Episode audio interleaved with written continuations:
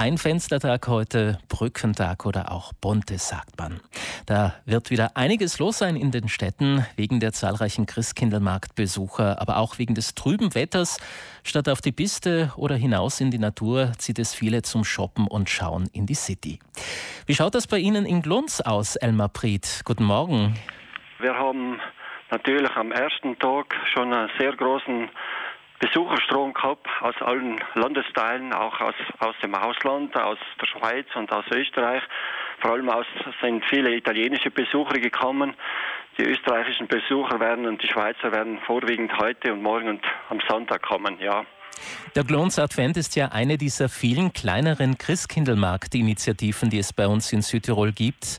Sie und das Laubenkomitee, die diese Veranstaltung heuer bereits zum 20. Mal veranstalten, waren da sicherlich Vorreiter. Gibt es etwas, das Ihnen bei der Organisation seit Beginn an wichtig war und bis heute auch noch ist?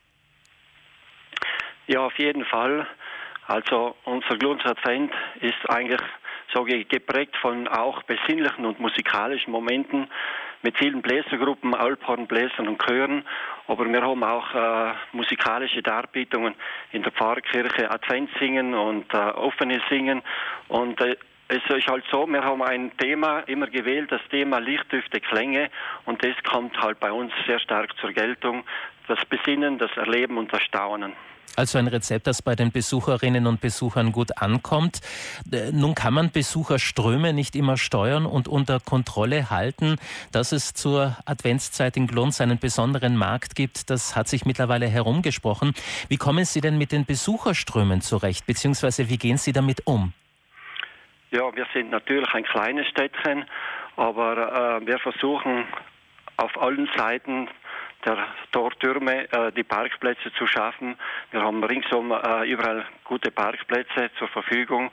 Und äh, heuer ist es dann auch so, zum 20-jährigen Jubiläum haben wir den äh, Glunzer Advent, das heißt den Markt, haben wir erweitert im äh, Schulhofbereich auf dem Rathausplatz.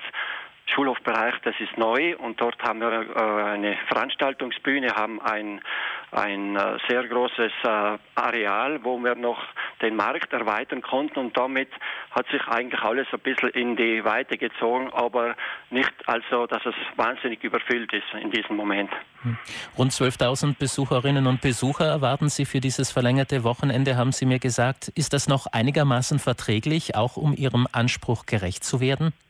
Auf jeden Fall. Also der Glunz Advent ist sehr, sehr gut besucht. Es kommen viele Leute auch aus dem bayerischen Raum, aus, aus, aus Österreich und aus der Schweiz. Aber wir sind der Sache uns bewusst, dass es viele Leute sind und äh, wir sind schon imstande, das alles gut zu bewältigen.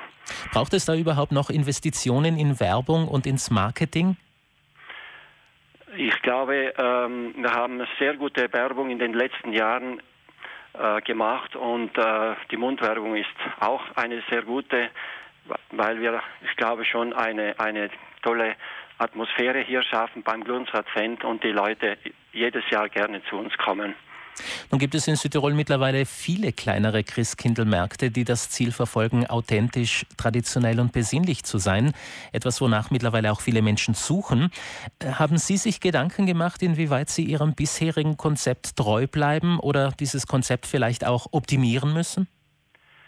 Ich glaube nicht, dass wir das müssen optimieren. Äh, das Konzept ist von Anfang an, äh, glaube ich, richtig gemacht worden und wie gesagt, da sind wir auch allen treu geblieben. Und äh, äh, die Besucher erwarten sich irgendwie die Einfachheit auch auf den Marktständen. Äh, wir haben eine sehr gute Auswahl von äh, Pro Produzenten mit kunsthandwerklichen Erzeugnissen. Und äh, auch das Kulinarium ist äh, sehr anspruchsvoll bei uns. Und deshalb Sonst hätten wir wahrscheinlich nicht äh, so in der Richtung weitergemacht, wenn es nicht geklappt hätte. Dann wünschen wir Ihnen für diese 20. Ausgabe weiterhin alles Gute und vor allem besinnliche Tage, auch wenn Sie vielleicht viel zu tun haben. Elmar Priet vom Laubenkomitee, das den Glons Advent organisiert. Vielen Dank für das Gespräch. Auch vielen Dank an die Zuhörer. Eine schöne Weihnachtszeit. Dankeschön.